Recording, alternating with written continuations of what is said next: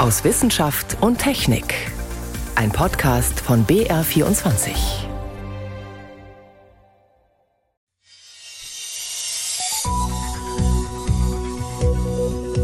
Heute mit Ingeborg Hein und einem Vierbeiner bei der Arbeit. Treffer. Er hat Corona erschnüffelt, aber ist so eine Diagnose überhaupt legal? Außerdem blicken wir in prähistorische Zeiten. Schon damals gab es Migration. Und als erstes beschäftigen uns Autos und die Frage, wie nachhaltig werden sie eigentlich produziert? Ich begrüße Sie zur Sendung aus Wissenschaft und Technik. Joghurtbecher werden recycelt, Glasflaschen, Papier. Und was ist mit Autos? In ihnen stecken jede Menge Rohstoffe, die die Industrie bislang kaum verwertet. Freude am Fahren, so wirbt die Firma BMW. Findet sie jetzt zusätzlich Freude am Recyceln? In dieser Woche hat sie sich auf der IAA Mobility, der internationalen Automobilausstellung, von einer eher ungewohnten Seite gezeigt.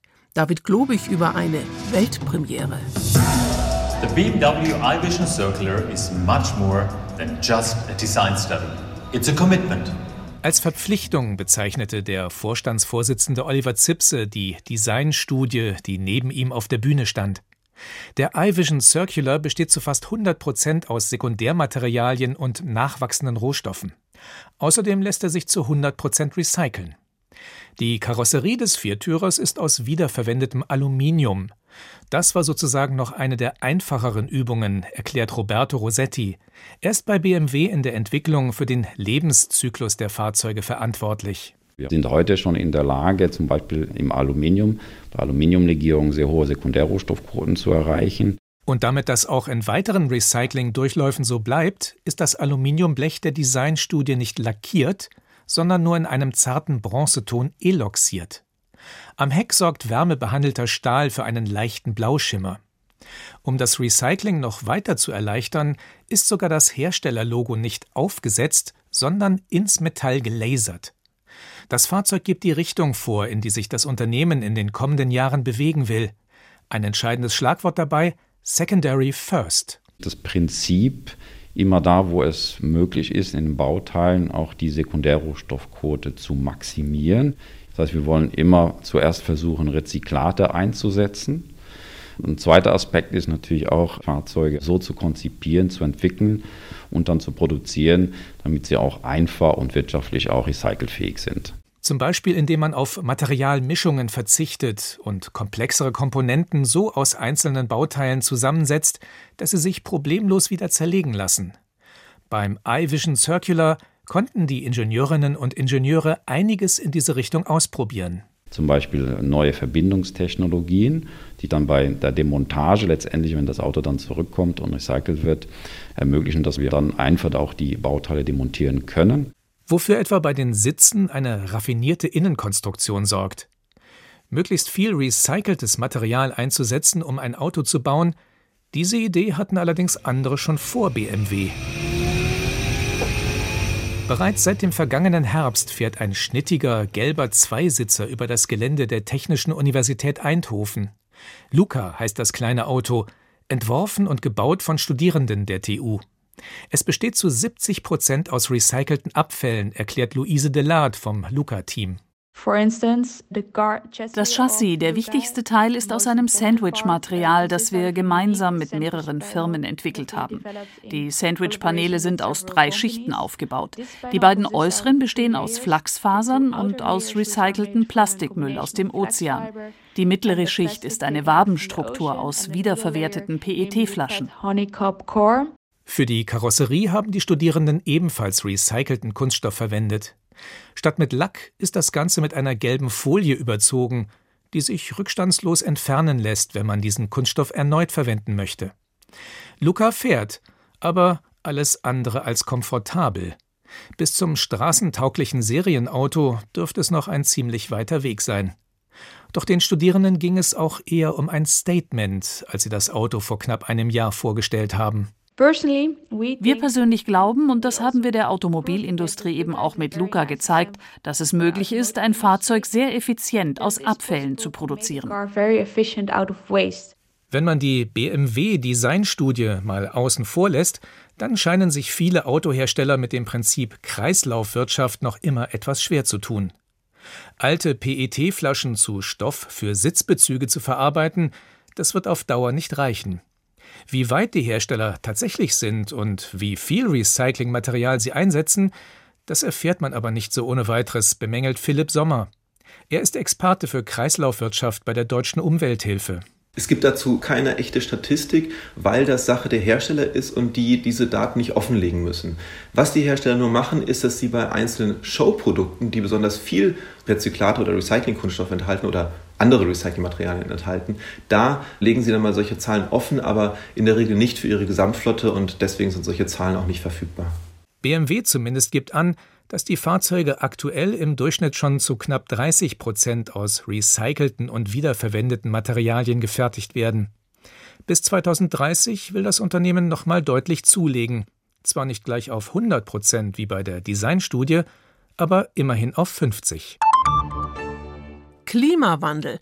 Damit beschäftigen sich viele wissenschaftliche Disziplinen, auch die Archäologie. Das verwundert jetzt vielleicht manche, aber ganz zu Unrecht findet Professor Johannes Müller. Er lehrt am Institut für Ur- und Frühgeschichte an der Uni Kiel. Er hatte in dieser Woche zu einem archäologischen Klimagipfel eingeladen. Der Klimawandel an sich ist ja nichts Neues. Die aktuelle Brisanz besteht darin, wie rasant der Mensch das Klima verändert und der Wandel voranschreitet. Und dabei könnten wir vielleicht sogar etwas von früher lernen. Herr Müller, warum? Na, wir können von früher etwas lernen, weil wir einfach das menschliche Verhalten gegenüber der Umwelt als Archäologen und Archäologinnen über Jahrtausende, Jahrzehntausende verfolgen können. Wir erkennen das menschliche Verhalten sozusagen in vollkommen unterschiedlichen Laboratorien, manchmal als der Mensch Wildbeuter war, manchmal als die Menschen als Bauern unterwegs waren, manchmal als die Menschen sozusagen schon in staatlichen Gesellschaften lebten. Und dieses ganz unterschiedliche Verhalten unter ganz unterschiedlichen gesellschaftlichen, aber auch Umweltbedingungen ermöglicht uns meiner Ansicht nach etwas zur Frage des menschlichen Verhaltens auch in solchen Klimasituationen aussagen zu können. Es heißt, mit Hilfe Ihrer Forschung könnten wichtige Lehren aus früheren historischen Ereignissen gezogen werden. Können Sie das mal an einem Beispiel festmachen? Wir können, glaube ich, schon gewisse Axiome für die menschliche Gesellschaft feststellen. Die eine Frage ist ja, wie gehen wir heute zum Beispiel mit unseren Flüchtlingen um, also auch mit unseren Klimaflüchtlingen. Als Archäologen stellen wir fest, dass in fast allen sesshaften Gesellschaften, Sesshaftigkeit gibt es im Prinzip seit 12.000 Jahren, also im Vorderen Orient und etwa ab 7.000 Jahren hier in Deutschland, in diesen Gesellschaften waren immer 10 bis 20 Prozent der Bevölkerung mobil. Das heißt, Mobilität und Wanderungsbewegungen gehören eigentlich zum Grundmuster von menschlichen Gesellschaften. Das bedeutet natürlich für uns, dass wir in solchen Krisensituationen mittelfristig nicht positiv wirken können, indem wir zum Beispiel Grenzen schließen. Also das heißt, Migration dass sich Menschen woanders hinbewegen, das ist ein ganz typisches Phänomen, was sich durch die ganze Menschheitsgeschichte zieht. Ja, wir waren ja auf diesem Klimagipfel ein ganz internationales Team von Kalifornien bis nach Japan und von Südafrika bis Skandinavien vertreten.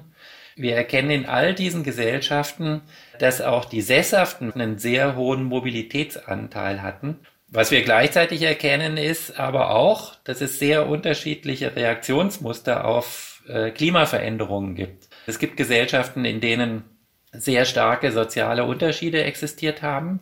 Beispiel wären die Kelten oder die Vorkelten in Süddeutschland und solche, in denen wir eher egalitäre oder Gesellschaften vorliegen haben, in denen die sozialen Unterschiede nicht so stark ausgeprägt sind. Wir graben, wir vom Institut in Kiel graben in der Ukraine so vorstädtische Anlagen, die mit 10.000 Einwohnern für damalige Verhältnisse sehr groß sind, die aber trotzdem kaum soziale Unterschiede aufweisen.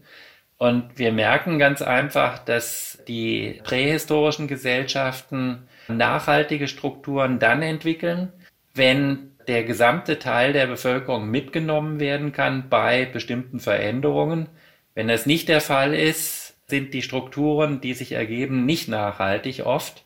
Und das heißt ganz einfach, dass ein gewisser äh, Schwellenwert an sozialer Ungleichheit eigentlich nicht überschritten werden darf, um wirklich handlungsfähig zu bleiben, unter anderem auch in solchen Klimakrisen. Sie schauen, Sie haben es jetzt gerade auch schon erwähnt, ganz weit zurück in die Urgeschichte beziehungsweise in prähistorische Zeiten. Damals gab es noch keine Schrift, noch keine Geschichtsschreibung. Auf welche Daten können Sie sich da stützen? Wie gehen Sie da vor?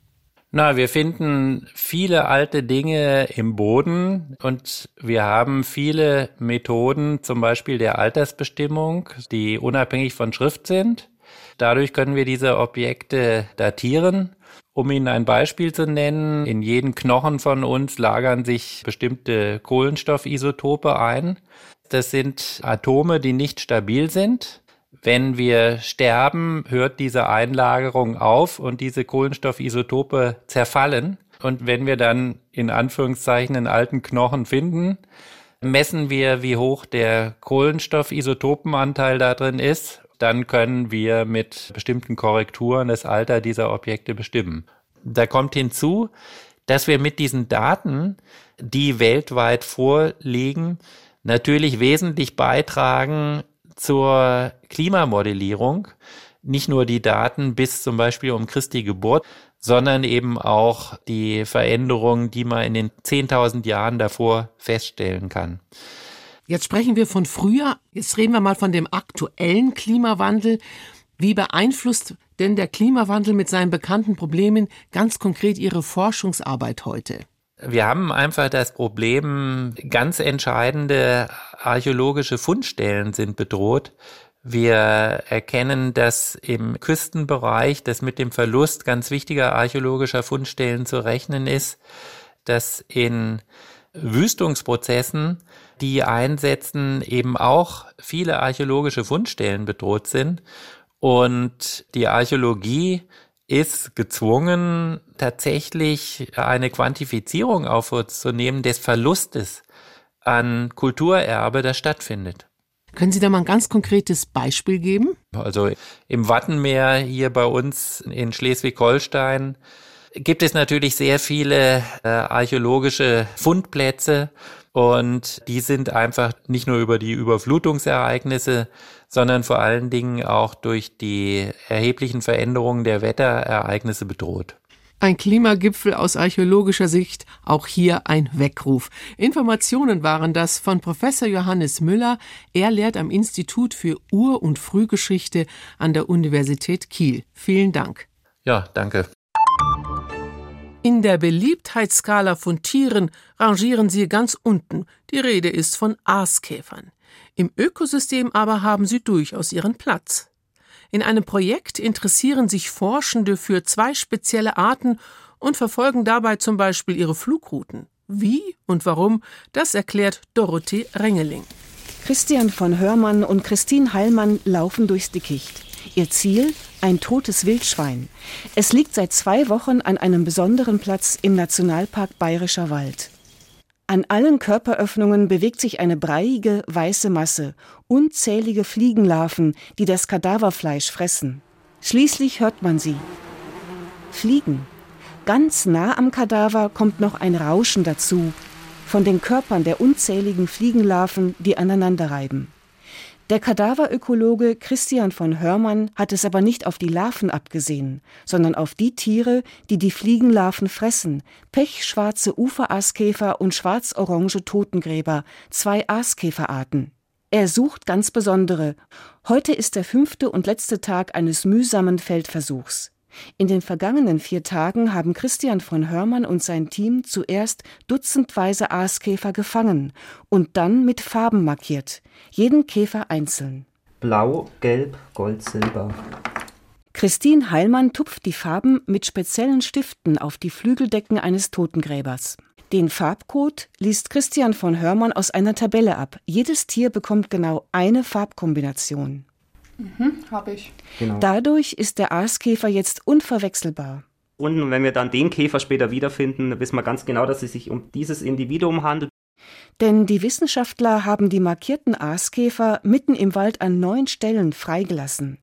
Die sind zwischen 200 Meter und 5 Kilometer von insgesamt sechs Kadavern entfernt, die sie im Wald ausgelegt haben: tote Rehe, Wildschweine und Rotwild.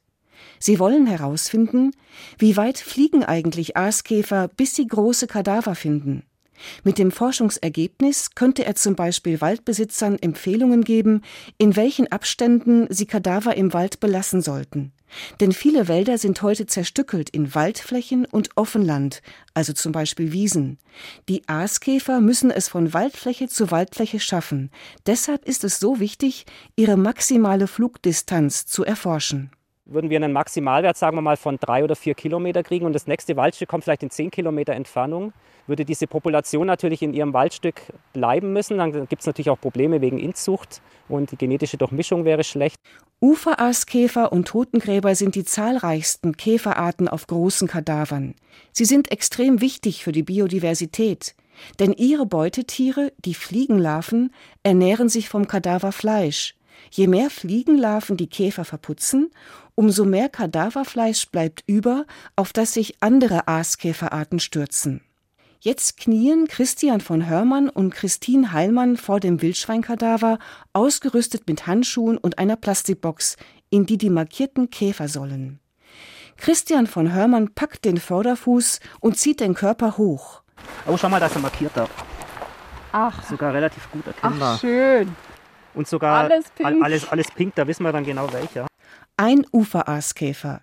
Vier lila Punkte prangen auf den tiefschwarzen Flügeldecken. In einer App suchen Sie die Stelle, an der Sie diesen Käfer haben fliegen lassen. Die Distanz von dort zum Wildschweinkadaver 772 Meter. Christian von Hörmann ist inzwischen zu einem großen Rotwildkadaver gegangen. Da sucht Annika Busse mit ihrem Team nach markierten Käfern. Schon nach ein paar Minuten krabbeln viele markierte Uferaaskäfer in der Plastikbox. Ungefähr 20. So viel hatten wir tatsächlich noch nie. Das war bis jetzt also wirklich der größte Erfolg an einem Kadaver. Aber es liegt natürlich auch ein bisschen an der Größe. Je größer der Kadaver, desto mehr haben die natürlich auch Substanz. Das Ergebnis am Ende des letzten Forschungstages? Wir konnten insgesamt von 1000 markierten Uferaaskäfern 50 wiederfangen. Beim Totengräber von 150 war leider keiner dabei. Von den Distanzen her hatten wir tatsächlich von 200 Meter bis zu 5 Kilometer alles dabei. Totengräber brauchen konstante Wetterbedingungen. Dieses Jahr war das Wetter aber sehr wechselhaft. Vermutlich deswegen gibt es heuer so wenige. Christian von Hörmann kann schon ein erstes Fazit ziehen. Das heißt, wir haben jetzt einen ganz guten Wert. Wenn wir nämlich sagen, wir legen Kadaver in einem Bereich von 200 bis zu 5 Kilometer aus, haben die Käfer die Möglichkeit, tatsächlich von einem zum anderen zu gehen. Das heißt, auch ihren Genpool weiterzutragen, um auch Inzuchteffekte zu vermeiden. Bisher legen nur einige staatliche Forstverwaltungen absichtlich Kadaver aus. Das systematisch in allen Wäldern zu tun, wäre ein wichtiger Beitrag zur Artenvielfalt. Und wenn Sie sich die Aaskäfer bei ihrer Arbeit mal näher anschauen wollen, empfehle ich Ihnen in der BR Mediathek die Sendereihe Gut zu wissen. Noch mehr Wissenschaft gibt's täglich auf BR24 und auf br.de/slash wissen. Hunde gelten als zuverlässige Begleiter von uns Menschen. Sie lotsen Blinde, suchen nach Lawinenopfern und spüren Rauschgift auf. Trainierte Hundenasen können inzwischen sogar Corona erschnüffeln. Auf vier Pfoten auf der Suche nach dem Virus? In Sachsen sollen die Tiere künftig dafür gezielt eingesetzt werden. Aber ist es überhaupt rechtens? Maike zum Hof. Treffer. Wenn ein Corona-Spürhund eine positive Corona-Probe erschnüffelt, dann ist die Freude groß. Beim Hund und beim Ausbilder. Und die neuesten Ergebnisse der Tierärztlichen Hochschule Hannover zeigen, dass es bei der Probe auch relativ egal ist, ob es sich nun um Schweiß, Urin oder Speichel eines Menschen handelt. Auch wenn der Hund nur mit einer bestimmten Körperflüssigkeit trainiert wurde, erkennt er den Geruch auch in den anderen Proben, erklären Friederike Twele und Sebastian Meller, die als wissenschaftliche Mitarbeiter an der Studie gearbeitet haben. Die Hunde lernen scheinbar einen universellen Corona-Geruch, der unabhängig von den Körperzellen zu sein scheint. Also der wird ausgeschieden mit dem Urin, über den Schweiß und aber auch mit dem Speichel. Sagt Friederike Twele. Was genau der Hund dabei erriecht, das gibt den Wissenschaftlern noch Rätsel auf. Aber fest steht, es funktioniert. Über 92 Prozent der Proben haben die Hunde richtig erkannt. Und das geht theoretisch nicht nur mit Einzelproben. Aus bis zu 20 Stück gleichzeitig können sie eine Corona-Probe erschnüffeln. Das kommt einfach alles in ein Pöttchen und der Hund riecht dann daran. So könnte man natürlich auch schnell viele Menschen und viele Menschengruppen durch einen Hund einfach absuchen lassen. Wir denken, dass man viel mehr Proben zusammenbringen kann und der Hund trotzdem mit einer sehr hohen Leistung das weiterhin gut hinkriegt, aber das müsste man natürlich ausprobieren. Ergänzt Sebastian Meller. Und in Leipzig denkt man auch genau über so ein Verfahren an den Schulen oder Kindergärten nach. Stefan Borte ist Chefarzt der Labormedizin am Klinikum St. Georg in Leipzig und gemeinsam mit dem Gesundheitsamt und dem Amt für Schule werden gerade solche alternativen Tests Konzepte durchdacht. So ähnlich stellen wir uns das auch vor. Wir würden sogar gerne noch einen Schritt weiter gehen und diese Duftproben von der Haut nicht direkt entnehmen, sondern zum Beispiel einfach die Bekleidung, den Anorak mit Kragen nutzen wollen, der die Haut natürlich auch berührt, oder einen Schal, der vielleicht in der etwas kälteren Jahreszeit jetzt wieder getragen wird, und die zur Untersuchung heranziehen. Denn das Ziel ist, dabei die alltäglichen Abläufe in der Einrichtung und auch die Kinder selbst so wenig wie möglich zu stören. Ganz davon abgesehen, dass sich nicht jedes Kind gerne von einem Hund beschnüffeln lässt. Aber so ein Hund kann natürlich niemanden in Quarantäne schicken. Ein positiver Fund vom Hund, der müsste immer durch einen gängigen Test validiert werden, sagt Henning Lorenz. Er ist wissenschaftlicher Mitarbeiter an der Juristischen Fakultät Halle. Der Straf- und Medizinrechtler weist darauf hin, dass bei einer Testpflicht nur die bisher anerkannten Tests auch Gültigkeit haben. Das heißt also, das Gesetz ist im Prinzip ja für andere Formen der Testung, die nicht über solche äh, In-vitro-Diagnostika gehen oder eben die nicht übers Medizinprodukterecht gehen, überhaupt nicht vorbereitet. Also dass äh, Tiere sozusagen ja Tests irgendwann mal ersetzen, das ist zumindest gesetzlich noch überhaupt nicht vorgesehen. Und ob das mal irgendwann kommen könnte, das sieht der Jurist auch kritisch, denn ein Labortest, der lässt sich zertifizieren, aber eine individuelle Spürnase eher nicht. Mit den schnüffelnden Hundedetektiven endet aus Wissenschaft und Technik. Am Mikrofon Ingeborg Hein.